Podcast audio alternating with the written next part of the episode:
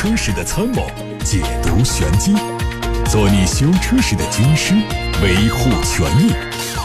做你开车时的朋友，分享乐趣。调频九二七，傍晚六点半，董涛说车，只和车友在一起。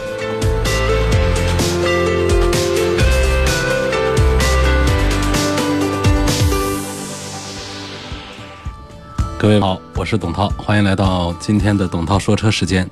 昨天我们提到，因为电池设计的问题，蔚来汽车有限公司针对部分 ES 八进行了召回。作为 ES 八电芯的供应商，宁德时代也随之发布了针对这次召回计划的声明。他们表示，经调查发现，由于此次召回的电池包箱体和我公司供应的模组结构。产生了干涉，在某些极端情况下，可能会出现低压采样线束短路的风险，存在安全隐患。这个批次的模组采用定制化设计，该设计仅使用于这次召回的四千八百零三辆 ES 八产品。我们对此事高度重视，将积极配合蔚来汽车的召回工作，维护消费者的权益。宾利全新一代飞驰将在今年七月四号开幕的。古德伍德速度节上首次亮相，新车在设计、用料和动力系统方面都有大幅度的升级。分体式的头灯造型和现款的欧陆 GT 很相近，并且采用矩阵式 LED 光源，还有 B 型的 LED 尾灯，基本保持了老款车型的长度，车长五米三一六，但是轴距增加了十三公分，达到三米一九四。内饰使用最新的飞翼式家族风格，由双色皮革包裹，搭配金属装饰条和双色的实木装饰板。它标配驾驶员辅助功能，宾利独创创的三面翻转式中控屏也出现在车内。中控屏尺寸是十二点三英寸，车机系统优化之后，包含有更多的功能。动力是六点零升的双涡轮增压 W 十二，最大功率有六百三十五匹马力，匹配的是八速双离合变速箱。并且继续采用四驱，零百加速时间是三点八秒钟。新车在今年第四季度会全球上市，明年年初开始交付。全新一代宾利飞驰，梅赛德斯奔驰宣布新款 CLA 列装版开放订购，新车已经在匈牙利工厂开始生产，起售价三万两千多欧元。将于今年九月份开始交付。这款车将会用1.3升和2.0升的涡轮增压发动机，搭配六速手动或者是七速双离合变速器，并且可以选配四驱系统。值得期待的是，它还有可能在同期采用进口的方式进入到中国销售。宝马 X8 的官图被网络曝光，这次 X8M 在造型上变化不大，侧面可以看到溜背设计，还装配了标志性的牛角后视镜。车身尾部呢？它在宝马 logo 的上方加入了黑色的尾翼，再搭配双边四出的排气，运动感十足。此外，外媒还说，尽管宝马走在电气化转型的前沿，但是仍然将继续大力投资内燃发动机技术。官方人士表示，电气化转型被过分炒作。从电池原材料的角度来考量，纯电动车的成本更高。随着这一类原材料需求的提升，这个情况可能会持续乃至恶化。宝马不是否认电气化的趋势，而是认为内燃机并非能被电气化产品快速替代。他们认为，柴油发动机至少还能存在二十年，汽油发动机还能至少存在三十年。英菲尼迪曾经说。专门为中国市场打造的第一款电动车会在中国投产，或者在二零二一年左右正式推出。最近就有消息说，基于一款概念车延伸的量产版轿车会在中国生产。这款车和目前在售的 Q 七零同样是中大型轿车，动力方面用的是高性能纯电四驱。新款 DS 三。近日在日本市场上市，起售价人民币十九万一。这款车基于 PSA 集团的 EMP2 平台，采用双色车身，内饰用了大量的菱形元素，中控屏是悬浮式的。在动力部分是 1.2T 发动机匹配六速手自一体，未来可能会进入到中国市场销售。绝对潮动力2019年东风 Honda XRV 媒体试驾会近日举行，多家媒体参与体验。新的 XRV 增加了闪烈黄和丹宁蓝两个车身颜色，并且在车头中网和下部的进气口增加了镀铬装饰，搭配了刀锋式的 LED 大灯，提升了精致感。2014年款的 XRV 就采用了贯穿式尾灯，一直沿用至今。下部的双出尾排搭配了新增的。220 Turbo 动力，新车的轴距是两米六一，配合了魔术座椅，空间多变而且实用。车内增加了红黑真皮内饰，还有八英寸的中控屏，也增加了一些常用的物理按键。这次更换的发动机是重点，它的最大功率一百三十千瓦，最大扭矩两百二十牛米，匹配的是 CVT 变速器。新车在悬挂结构上做了升级，整车的隔音降噪的 NVH 性能得到了进一步改善。外媒说，大陆集团开发了一款超紧凑和高性能的抬头显示器。这款显示器适用于安装空间有限的座舱，比如说跑车的座驾，还可以比标准车辆略小的投影区域上显示出更高精度的可视化信息。交通拥堵的时候，跑车无法利用它的动力和灵活性，这款设备也提高了这个时候驾驶的安全性和舒适性。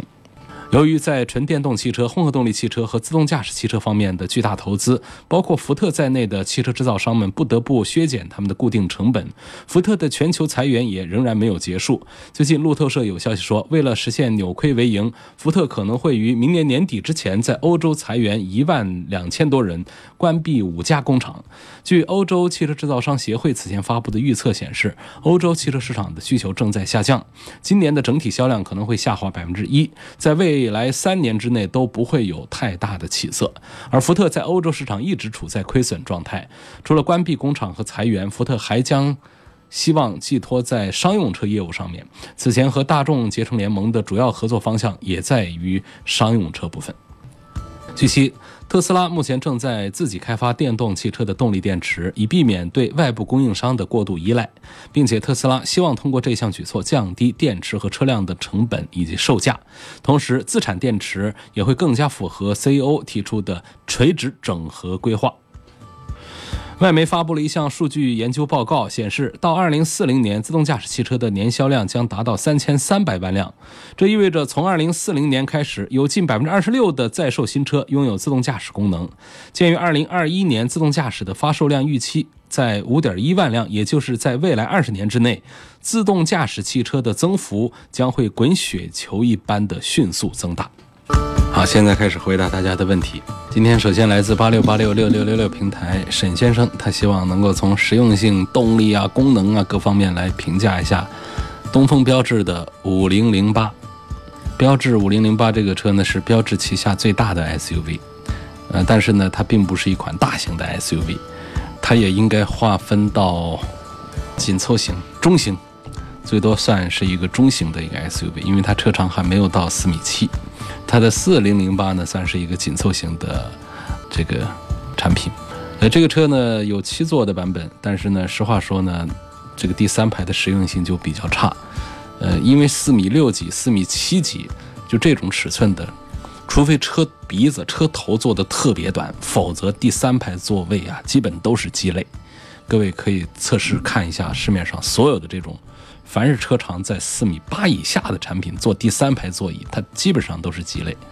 呃，SUV 因为它和 MPV 不一样，它天生的车头会做的比较长，所以即便达到五米长的这个 SUV 的第三排座椅，也都是很尴尬的。那但是 MPV 就不一样了，你看鼻子一短，这奥德赛呀、艾力绅呐这一波，他们的短鼻子 MPV，他们的第三排座位都可以做的还挺宽敞，然后后备箱还有一定的容纳的空间。但是你去看那些七座的 SUV，常见车长在四米六几了，就敢坐七座了。那坐完之后的第三排呢？那后备箱呢？基本上都是非常可怜的，就是它形成一个鸡肋。这当然它有五座有七座，其实我是推荐的，就是咱们要买就买个五座，呃，有个大后备箱的空间，它的实用性反而比多两个平时不用的第三排座位要更实用。我们真需要，经常需要七座，呃，还是应该买 MPV。尤其是我们真的是需要第二排的座椅更加的宽敞，更加的商务的话，不管是奥德赛、艾力绅，还是 GL 八，还是传祺的 GM 八这些产品，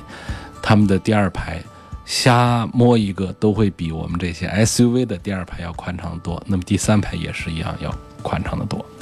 所以呢，就是讲这个五零零八呢。呃，我们谈它的这个五座的话呢，其实车身尺寸还挺大的，后备箱的空间也可以，就别不用考虑它的七座，这是它的实用性啊和功能这方面的说法。动力呢，就是一个 1.6T HP 配上这个六速手自一体，这个动力很皮实很耐用，啊，性能呢表现也还不错，不算是当下很流行的新技术，但是倒转个五年啊，这是一套和宝马共同开发的一套这个动力单元上升级而来的产品，所以表现也还是不错的。技术上呢，在五年前的话还是比较领先的，现在呢是比较应该讲是比较皮实耐用的一款那动力。那这款车现在的这个优惠幅度呢也不小啊，十几万块钱能够拿下。然后我觉得性价比表现也还是可以，但是卖的不好，所以推荐起来呢，我也会比较谨慎。李先生在八六八六上留言说，希望推一款落地价格在十八万左右的小轿车以及 SUV，我就注重油耗、后期保养要便宜，那你就踏踏实实的在三个品牌当中的这个六家 4S 店里面来选就好了。一个呢就是本田家的两个品牌，一个东风本田，一个。广汽本田，然后一个是丰田，呃，一丰和广丰，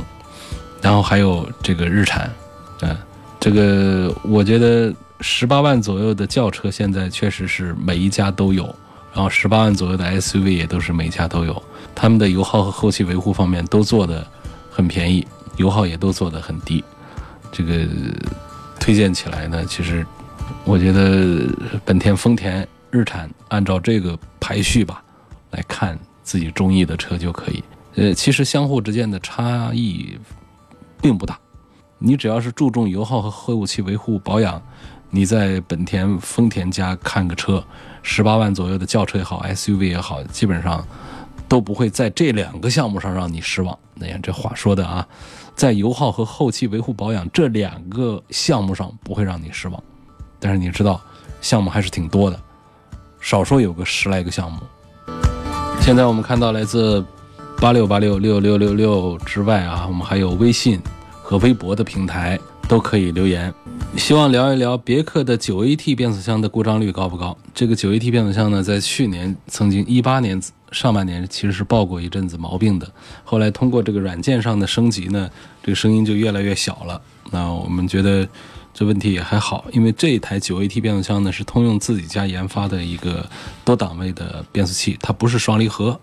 嗯，所以首先第一道这个稳定的关也过了。然后呢，它在这个齿比的设计方面呢，还是有一些不太切实际的地方，呃，让我们在高档位上呢用的不多，这是。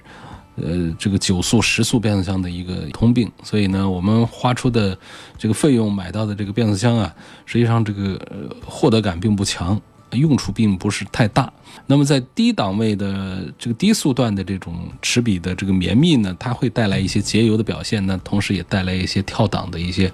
呃这个频繁，也会给我们的这个驾驶感受其实带来一些负分。所以我实际上我觉得就是一个调教的很好的。很稳定的一个六 AT，或者说是八 AT，我觉得是当下其实是非常成熟的一个选择。因此，综上所述，我对别克的这个九 AT 的变速箱呢，呃，两句话：一个是故障率目前来看并不高；第二呢，从推荐指数上，我觉得也不高。本田的 URV 和冠道，然后还有丰田的汉兰达，还有大众的途昂，该如何选择？这个价位下，我觉得目前讲啊，还是。途昂看起来是块头更大，啊，似乎是性价比更好、更划算的。但是途昂的驾驶感受在这三款车里面，我觉得是最差的。呃，底盘的这个品质感呢，我觉得恐怕还是要算这个本田的产品 URV 以及冠道要好一点，其次是汉兰达，然后才是途昂。然后从这个节油的品质方面来讲呢，还有这个稳定性方面来说。我也赞成 URV 和冠道和汉兰达这三款车优先于途昂来选择。科鲁兹的哪个动力会好一点？啊，提到了1.5升加 6AT，还 1.4T 加双离合。嗯，你如果说这个提速快叫做动力好的话呢，那么是 1.4T 加双离合。如果你是说这个动力比较稳定不容易坏，叫做动力好一点的话呢，那我觉得这个应该是1.5升的加 6AT。你看你怎么选了？这个通用家族的这个双离合变速箱啊，可是不怎么好。还有一位大众速腾的车主说：“我有个朋友在宝马 4S 店，他给我四升宝马机油全合成的 0W30 速腾能用吗？能用的。哎，待会儿你有个朋友在宝马 4S 店工作，他给了你四升宝马机油，他花钱买了给你的，还是这个 4S 店的库房管理有问题，他直接带出来的，是哪种情况？哎呦我天，把图片都发过来了，嗯，正宗原厂 BMW 发动机原厂机油，没用完的，一升装的小瓶呢啊。我对这个事儿比较感兴趣了。下一位网友说：“请问 SUV 汽车这个自动挡换挡的时候啊，那发动机会前后移动是个什么情况？目测幅度有一公分，冷车启动发动机的抖动比较大，正常不正常？这个你要看啊，这个不管是 SUV 还是轿车，你启动的时候发动机都会那样抖动。这个抖动的这个方向呢，有左右摆，有前后摆，这都会有一点儿。”呃，一厘米左右的这个抖动的幅度呢，大了点儿。如果是好发动机，人家是拿一杯水放在发动机盖上，就是不是引擎盖啊，把引擎盖掀开放在这个发动机上面，应该那个水上是比较平稳的那种状态啊才好。你这前后要是目测有一公分左右的这种抖动的话呢，那杯子里的水就像开水了，那肯定就大半杯水它都可能跳出来。这种情况下，我认为。是不正常的，要检查一下发动机的底下的紧固装置，呃，俗称叫机脚这些地方，看看是不是有哪个断了呀，有哪个松了呀，还是怎么回事？要弄一下。正常不会有这么大抖动，应该是正常的，是用手摸上去能感觉到抖动，那是非常好的。眼睛能轻微的看见一点抖动，这个也都可以。但是你要能测出一公分的抖动来，这动静就大了。下面有个朋友发了一段视频啊。嗯，大家看不到，大概是说六月二十七号晚上七点钟，今天二十八号，是说昨天晚上这个咱们这个时间，就是节目正直播的时候，七点钟，解放大道，啊，汉西一路往太平洋之间，当时车比较少，路况比较好，车速比较快，突然我遇到一辆凯迪拉克 ATS L，快速掉头，几乎把我逼停。然后呢，我变道之后，对方又两次较大幅度的变道甩盘子，并且急刹车，几乎把我多次逼停，险些酿成事故。特发帖，希望评论，也希望涛哥支招，如何应对这一类的驾驶行为，不跟狗一般见识，按这个标准来处理人世间所遇到的所有不痛快，这是最高明的，不代表着我们软弱，嗯，不代表。只代表着对方是疯狂的，这种情况呢，有行车记录仪可以报警，但是呢，这个要注意自己的这个安全，你不能一边开车一边打电话这种报警。那我们可以把车停下来，然后报个警，然后让这个警方过来调取这个相关的素材之后，啊，让警方去做调查，对对方做这个危险驾驶的这个处罚，嗯，而没必要说。我也火大，我也冲上去把他给憋停了，然后两人掐起架来，这事儿就别干。嗯，我们说对待一条疯狗应该怎么办？第一，肯定不是说我去跟疯狗对咬；第二呢，可不是说我绕开走，我就不管那条疯狗了。这两种做法都是错误的，而应该我们回避一下那条疯狗，然后迅速的打电话报警，啊，请警方来处理这条疯狗，对不对？同意的点个赞。现在我们要看到的是来自董涛说车的微博，有位网友看上了豪华跑车了，他希望对比一下保时捷718和宝马 M2 的雷霆版。那一说718，大家都知道长什么样啊，或者说相当一部分人知道，这是保时捷的一款这个很漂亮、很经典的、也很入门的一个跑车啊，718。现在应该怎么说它的卖价呢？这说的没有意义。你说它五十几万，哪有说五十几万去买一个它的呢？一般都得加点东西什么的，就是它还是得六十多万往上走吧。呃，然后宝马的 M2 雷霆版呢，就不一定大家都知道是个什么样的，但是也没必要太知道它是个什么样。其实它就是长得一个普通宝马的样啊。当然它是两开门，但是有四个座儿，而价格呢要更便宜一些，而性能至少我们跟这个七幺八的这个。低配的版本比跟二点零 T 的比，它的性价比是高一些的。就是它的价位呢，是跟这个七幺八的二点零 T 差不多的价格，但是性能那肯定是比四缸机强多了。六缸三点零 T 的双涡轮，四点二的提速，这肯定是要比这个七幺八的入门级的是要强悍一些。然后要跟这个二点五 T，呃七幺八比的话呢，性能其实是我觉得至少应该说差不多吧，不说是领先的吧，但是价格上要便宜多了。而且它的选装加装呢，也没有呃像保时捷那么的有那个传统，所以说加上又多两个座位，又更低调的外观，所以是扮猪吃老虎的话呢，那当然是应该买这个宝马 M2 的雷霆版。如果我们要呃很高调的开上一辆一看就知道是一个保时捷是一个跑车的话呢，那就应该是718，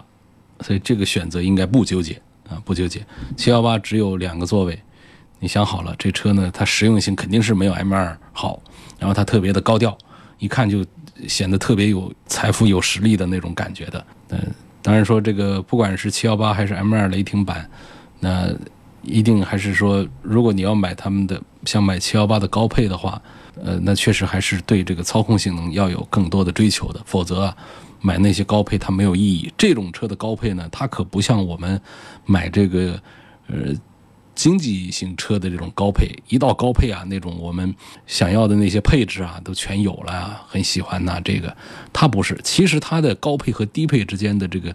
一些刚需配置方面的需求区别不大，就是我们要的配置，它连低配它基本上都有，它还是一些更高追求的啊一些东西。然后就是它在动力上的这个区别要更大一些，它更多的这种区别还是留给了我们的选装菜单。啊，说你想要这个 BOSS 音响，你得加个一万多块钱；说我想要柏林之声，那得加个五万块钱。啊，我想要 LED 大灯，行，给你再加两三万块钱，就全是这样给你，这个一块块的给你拼图起来，这个车子它就不便宜了。你像我们常见的这种，像这个皮座啊，啊，这种是什么气囊啊、稳定系统啊、呃天窗啊这些东西，它全都是呃做的一样的。这就跟我们这个经济型的选车的，它的这个区别就拉开了。说一下手自一体变速箱的手动模式在哪些场景下使用？不开玩笑的说啊，呃，就是在你想开给你副驾驶座位上的那个人开给他看着玩的时候，你就用一下那个手动挡；其他的时候就完全用不上那个手动挡。那这是一个很无聊的一项配置，就手自一体变速箱的一个手动功能。呃，大家用一下。就知道了，就是你说在快速行车的时候，通过这个手动变速，能够让这个发动机能够和变速箱的衔接更利于动力输出。这个第一是用不上，第二呢，你真我们需要在赛道里面弄的时候，它反而还费劲了。就是你打在一个低档位上使劲的踩油门，这样的话，其实并不利于我们这车子就真的跑很快。它必须得是通过换挡拨片这样的，同时呢，它还得是很大的动力储备的。你一个小小排量，一个 1.5T，一个 2.0T，你还弄什么换挡不换挡的？本身速度就只在那儿，就是我们平时第一用不上，第二就是用它的时候它也帮不上忙，所以它只起到一个像我们的副驾驶的好朋友炫耀一下，其实也谈不上什么炫耀，反正就是个无用的鸡肋功能。我我开玩笑说没什么用，结果就有人反驳了，啊，说这个在下坡的时候可以低档位别着车子。这显然是你没在下坡的时候低档位用过这个档位别过车子，它一点用都没有。那包括我们的手动变速箱，有的人说别别，当我们需要别的时候啊，你挂到这个低档位上去根本就别不住，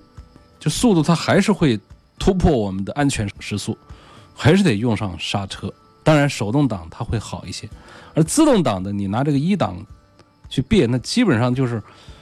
你就不说是陡的需要用这个别档的山坡吧，就是一个地下停车场的一个坡道，你别着的时候，你试一下看，啊，这个往下的这个惯性啊、冲击力啊，它迅速的通过变速箱反过来，把这个发动机带的这个转速老高冲起来，然后速度还会越来越快，这时候你不得不踩刹车，所以你一定要试一下，试过之后就知道这个手自一体的手动挡，所谓的下坡可以别档。这也是胡扯，真没啥用的一个东西。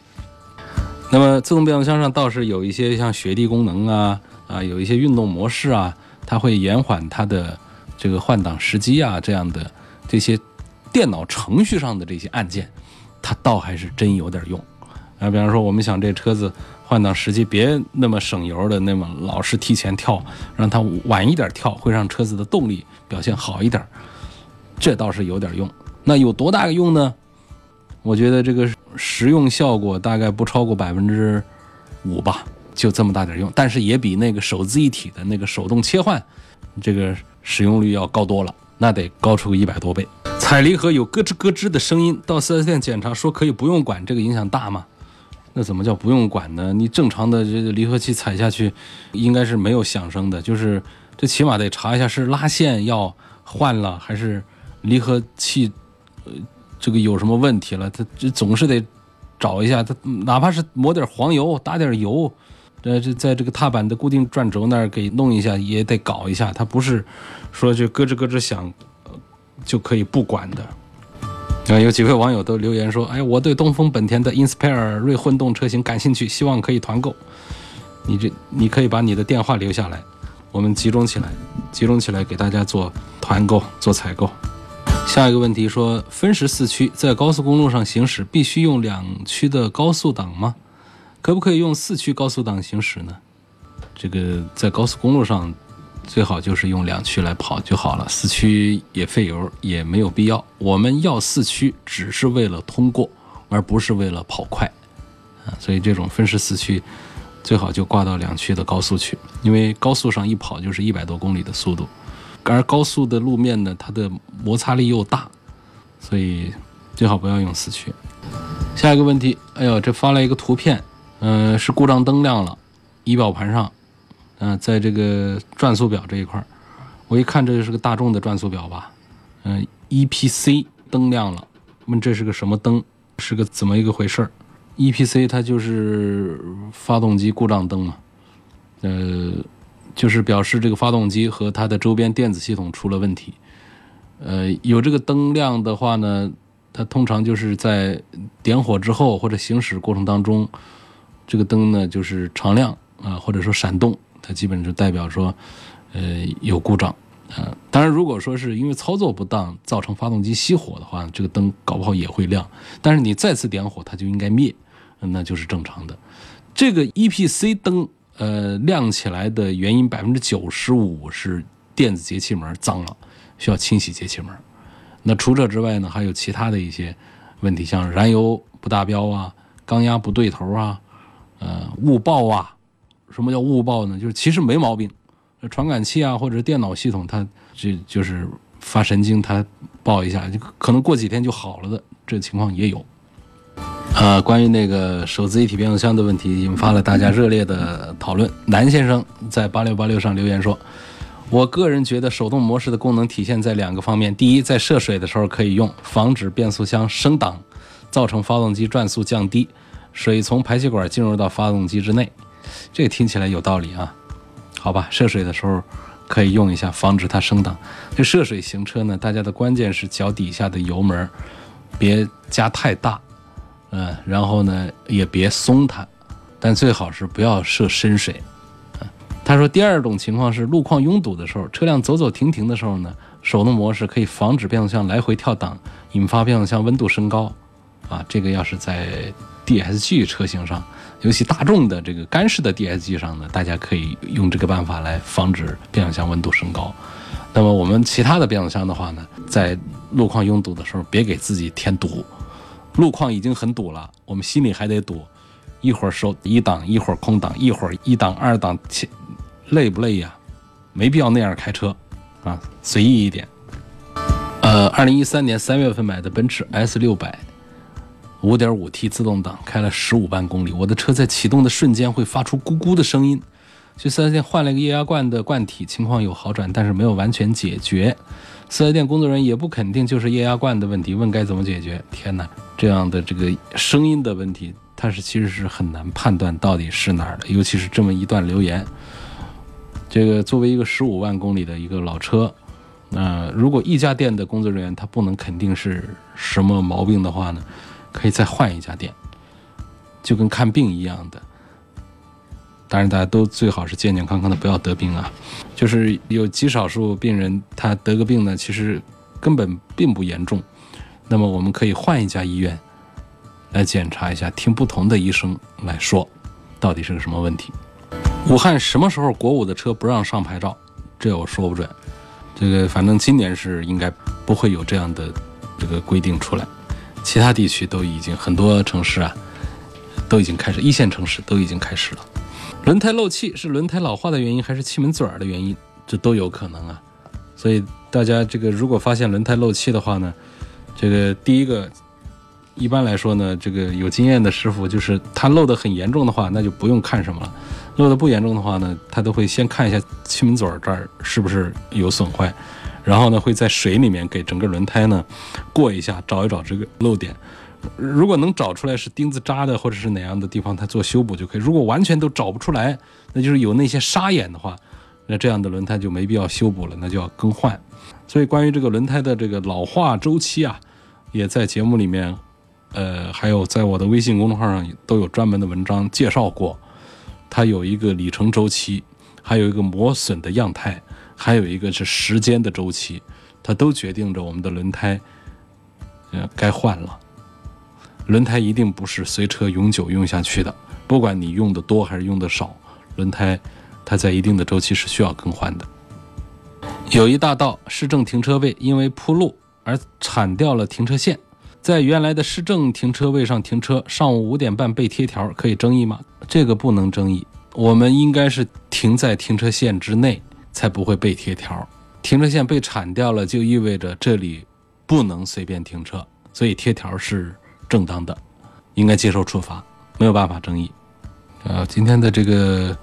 跟车本身无关的问题还挺多的啊。有个朋友他留言，希望聊一聊警保联动的事情，说前两天出了个小事故。警察到场之后呢，要我跟一起来的所谓快赔人员去快赔中心处理后面的流程，也没有给我开定责书。然后我就到所谓的快赔中心，发现是个私人的修理厂。然后保险公司的人跟我联系啊，说这就是他们的签约点，说后面流程不用操心了，要我微信提供相关材料，